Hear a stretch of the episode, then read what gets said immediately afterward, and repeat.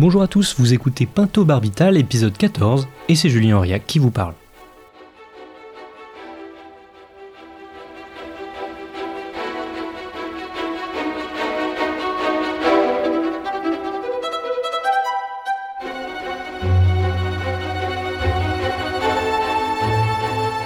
Aujourd'hui, c'est un peu particulier, je n'interviewe personne, mais je reviens sur les deux épisodes précédents avec mes lunettes de professeur de philosophie. La conscience, la douleur, l'intention sont des thèmes clés de la pratique médicale en fin de vie, et ce sont aussi des thèmes clés de l'histoire de la philosophie. Raison pour laquelle je tâcherai ici de commenter certaines belles pages qui, je l'espère, pourront servir à l'intelligence du phénomène, en gardant à l'esprit cette question, doit-on avoir peur de l'agonie?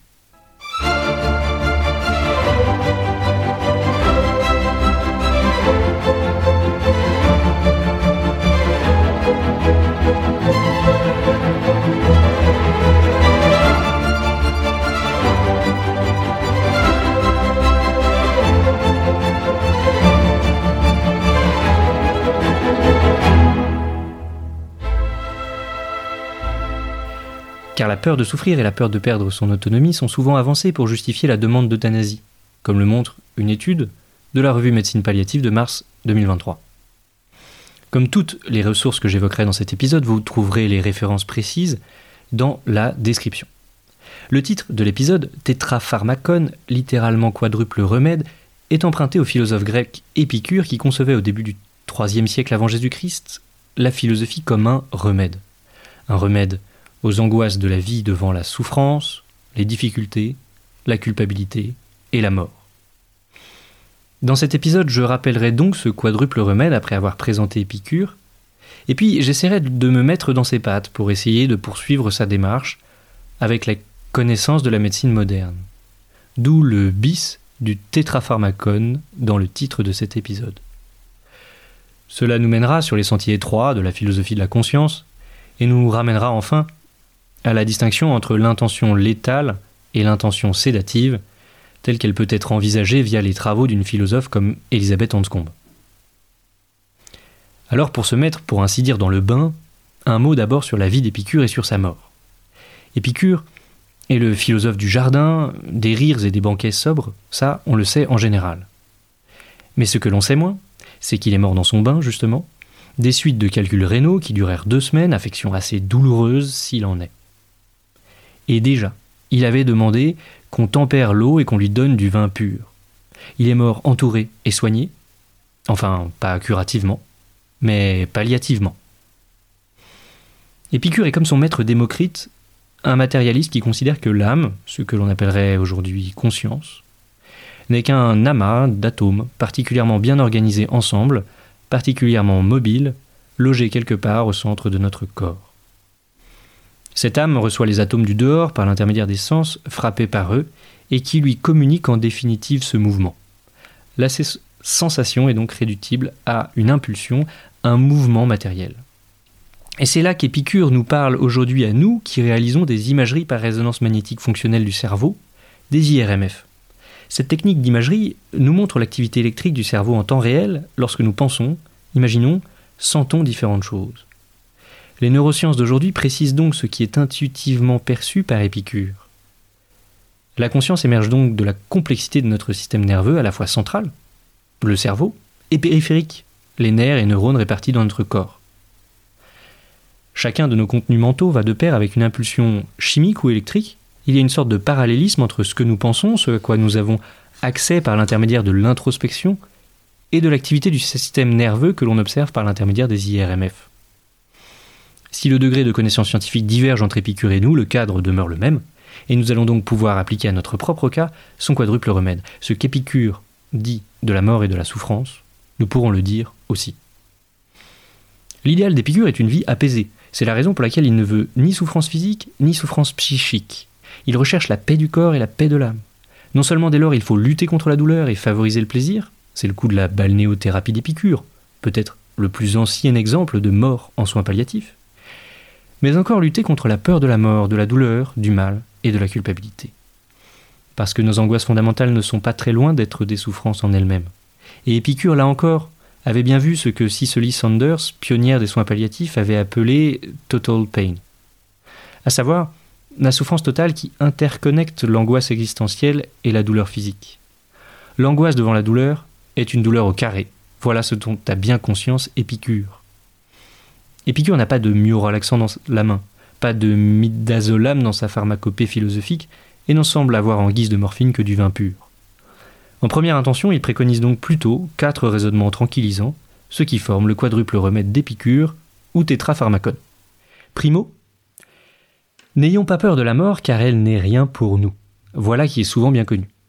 Nous ne vivrons par définition jamais la mort puisque celle-ci est la fin du composé atomique constitue notre conscience. La mort se définit comme sa rupture, sa déliaison. La définition épicurienne de la mort est étonnamment physiologique, même si sa physiologie est un peu fantaisiste. En tout cas, elle rejoint notre manière contemporaine de l'envisager. En effet, l'article 1232-1 du Code de santé publique la définit comme la cessation de la conscience et l'arrêt de l'activité du tronc cérébral qui survient dans la plupart des cas après un arrêt cardiaque. Mais parfois pas, dans 1% des cas, celui des morts encéphaliques. Aujourd'hui comme hier, donc, nous n'avons pas conscience de l'instant de la mort, puisque l'instant de la mort est le passage de relais entre la conscience et son néant, sans qu'aucun des équipiers ne se touche. Secondo, n'ayons pas peur des dieux qui pourraient faire justice et châtier nos manquements. Ils sont loin et ne se soucient pas de nous. La mort est saut dans le néant, il n'y a pas d'après, de jugement, d'enfer ou de paradis. Évidemment, ce sera plus difficile aux croyants de suivre Épicure sur ce point, mais les croyants ont d'autres tranquillisants. Tertio, les plaisirs sont faciles à obtenir pourvu qu'on ne soit pas trop gourmand, et si l'on est sobre, on limitera aussi les efforts à fournir.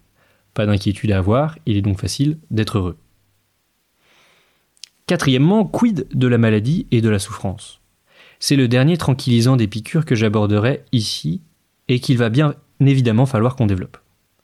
La douleur ne dure pas d'une façon continue dans la chair, celle qui est extrême dure très peu de temps. Quant aux maladies qui se prolongent, elles permettent à la chair d'éprouver plus de plaisir que de douleur. Autrement dit, elles ne sont pas très intenses.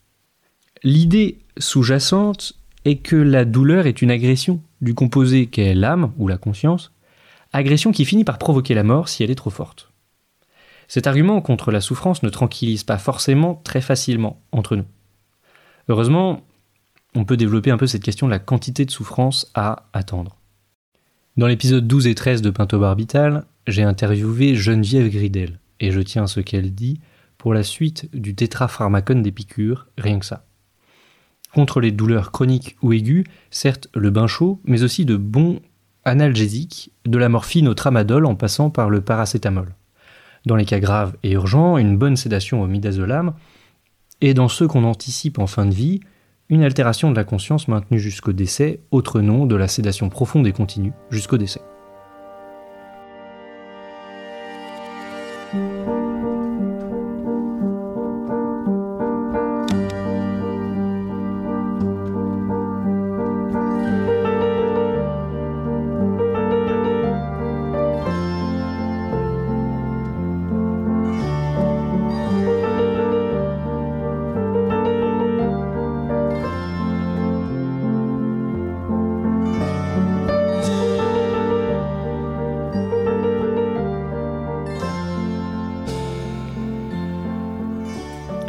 Préciser l'idée d'Épicure, il faut préciser ce que l'on entend par conscience.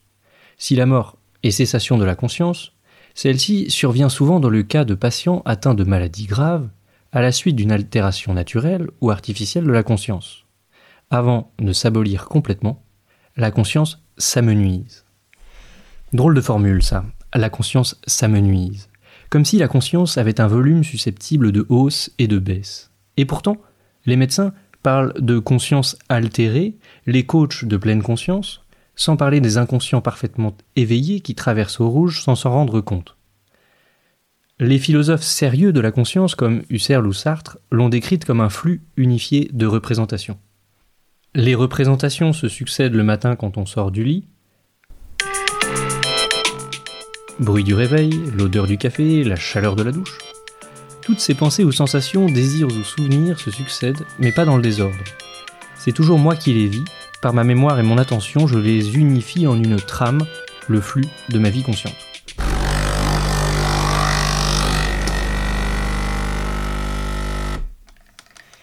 La conscience est donc un flux unifié de représentation qui peut être occupé par une représentation de la douleur. Mais qui dit flux dit intensité de ce flux. Et c'est ici qu'on touche un point qui intéresse la gestion palliative de la douleur. Notre état de conscience renforce ou diminue le poids de nos perceptions. D'ailleurs, le coma et le sommeil ne sont-ils pas des disparitions provisoires de la conscience, des morts provisoires donc, étant donné la définition qu'on en a donnée? Pour bien comprendre ce qui se joue dans ces pertes de conscience momentanées, comme on dit, il faut comprendre comment on la retrouve, la conscience. Après un évanouissement, on réanimait les femmes trop serrées dans leur corset au XIXe siècle par des sels de pamoison, en réalité des cristaux qui dégageaient une odeur très forte d'ammoniac. D'ailleurs, ces sels ont été utilisés aussi pour les boxeurs à demi KO entre deux rounds de boxe. Mais plus simplement, le matin, on se réveille avec un réveil. Or, si le téléphone fait ça, en réalité,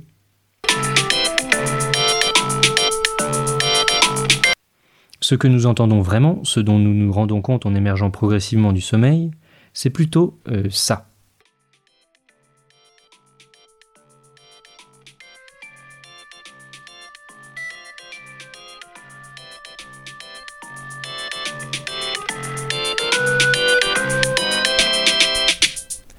un bruit ascendant. On peut aussi être réveillé par une baffe, euh, et parfois il en faut une deuxième.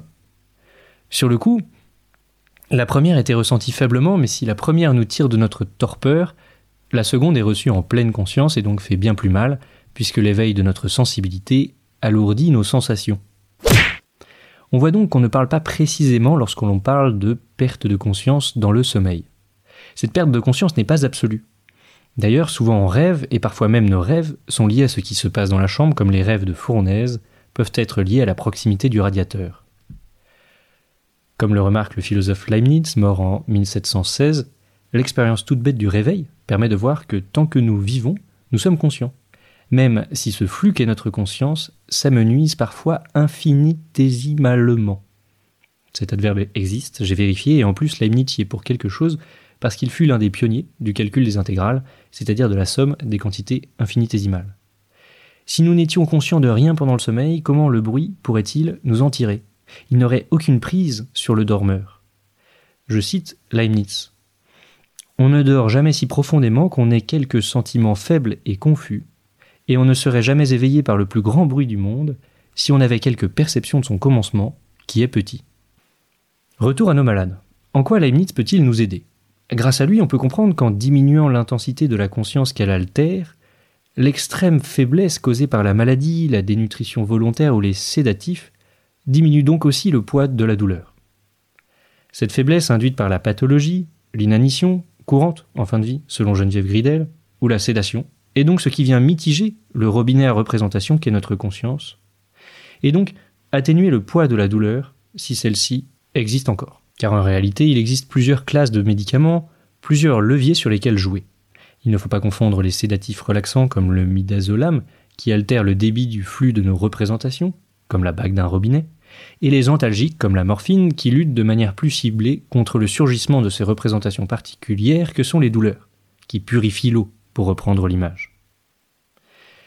Voilà qui explique que l'on puisse souffrir en dormant, parce que l'on demeure d'une certaine manière conscient, même si c'est de manière atténuée.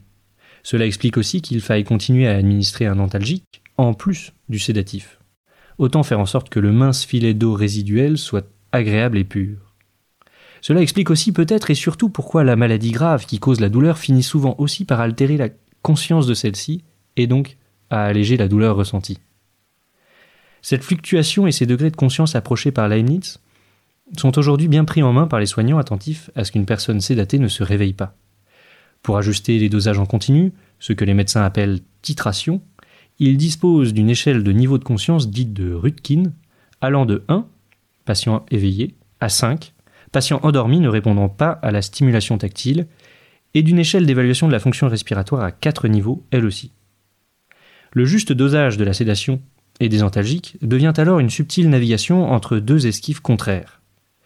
Si la respiration du patient devient trop faible ou irrégulière, il risque de mourir de ces médicaments. Il faut diminuer.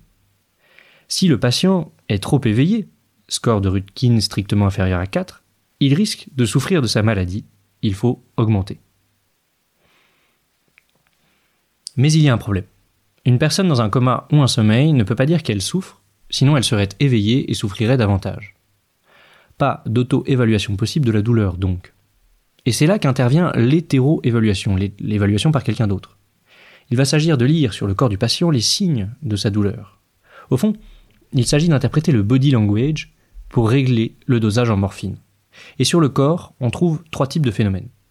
Il y a d'abord ce que le linguiste Ferdinand de Saussure a appelé les signes, c'est-à-dire ceux en l'occurrence qui euh, sont fruits d'une intention et qui reposent sur des conventions, des gestes et des paroles, par exemple j'ai mal. Ces signes disparaissent lors de la sédation puisque le flux de conscience du patient devient trop faible pour les élaborer. Quand on dort, on ne peut pas dire j'ai mal. Restent deux types de phénomènes, ceux qui ne signifient rien d'abord et ceux que Saussure appelle les symboles ensuite. Les symboles sont des signes naturels, innés, pas forcément intentionnels. L'expérience des soins palliatifs, aussi bien que les sciences de la douleur et les imageries cérébrales, permettent d'apprendre à distinguer les mécanismes insignifiants, les ronflements par exemple, et les réactions à la douleur, qui en sont le symbole et le seul indice en cas de sédation, par exemple des crispations des muscles.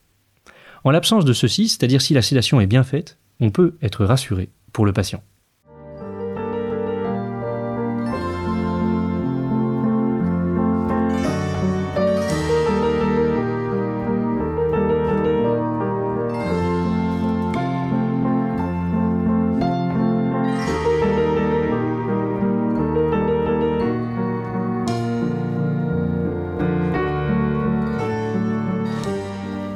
Précision où la philosophie pourra peut-être nous être utile. On critique parfois la théorie du double effet, au motif qu'elle serait une euthanasie déguisée, une tartufferie, écrit même Martine Lombard à la page 32 de son livre L'ultime demande, par ailleurs excellent. La doctrine du double effet, c'est celle que euh, Geneviève Gridel évoquait lorsqu'elle racontait son expérience des sédations profondes et continues jusqu'au décès. L'intention c'est de soulager, mais il y a un effet secondaire mauvais probable qui est de peut-être accélérer euh, la mort en administrant des médicaments qui peuvent diminuer le rythme respiratoire par exemple. Je ne pense pas que les médecins palliatifs, ceux qui pratiquent le plus la sédation profonde et continue jusqu'au décès avec contrôle a priori, soient du genre à dire un truc du style cacher cet empoisonnement que je ne saurais voir. En fait, contrairement à ce que l'on entend souvent et ce dont Martine Lombard se fait l'écho, la distinction dans l'intention est claire pour le médecin compétent entre soigner, quitte à laisser la mort survenir, et administrer la mort. Cette distinction est claire d'un point de vue légal, médical et pratique. Médicalement d'abord.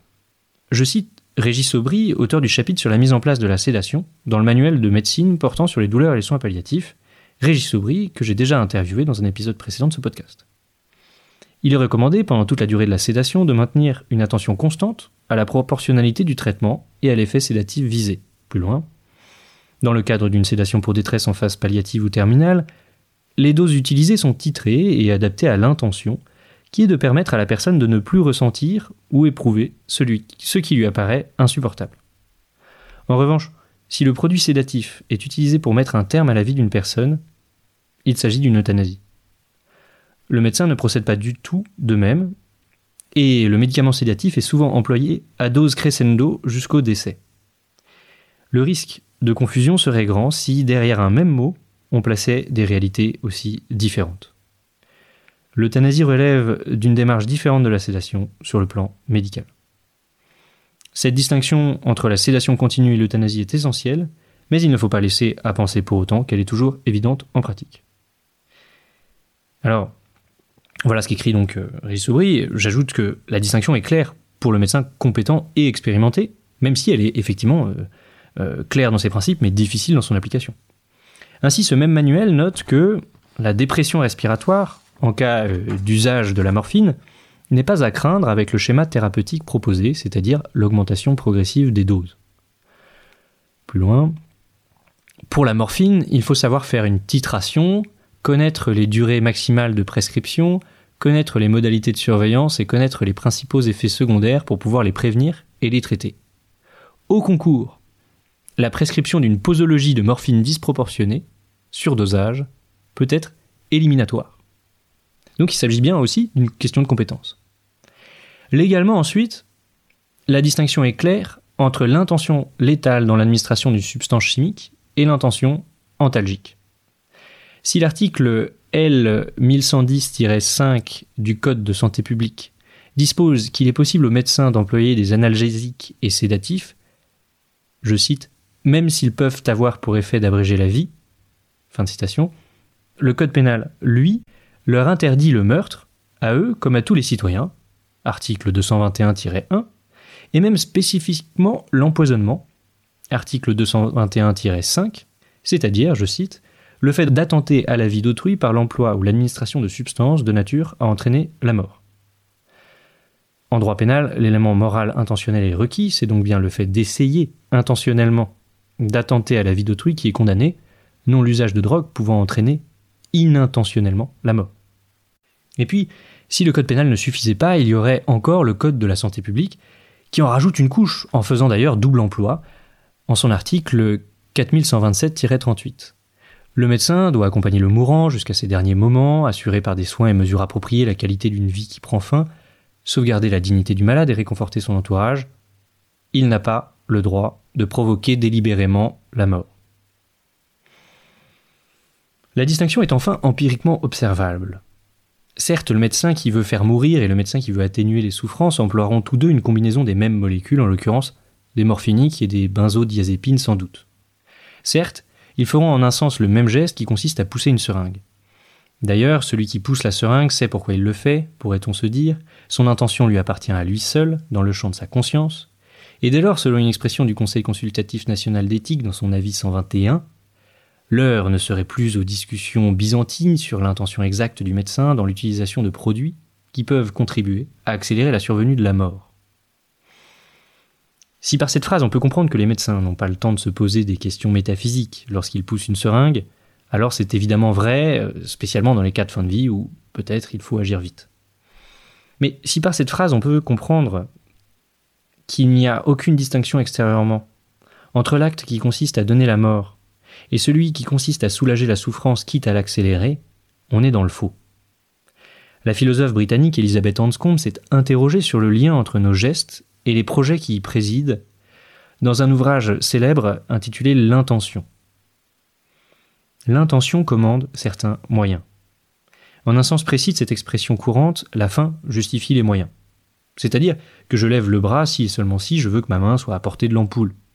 Je ne peux comprendre ce geste s'il est fait par autrui qu'en me référant à l'idée que j'ai de son projet, en l'occurrence réparer une ampoule. Aussi bien, la réciproque est vraie. Les moyens que l'on prend sont les symboles de l'intention qui les justifie. L'acte matériel devient un tremplin vers l'intériorité de qui les pose. Or celui qui veut euthanasier et celui qui sédate font à peu près le même geste, avons-nous dit. Pour les moldus, les non-médecins, on ne peut certes pas voir la différence. Et même pour les médecins extérieurs au service, il faut entrer dans la complexité du dossier, refaire les calculs de titration. Mais la distinction, euh, non seulement dans l'intention, mais dans le geste qui la symbolise, finit par se voir. C'est le même geste sur la seringue, mais poussé un cran plus loin que ce que la prudence médicale commune aurait déterminé sans erreur. C'est la dose qui fait le venin, lit-on sur les pharmacies, c'est elle aussi qui fait l'empoisonneur.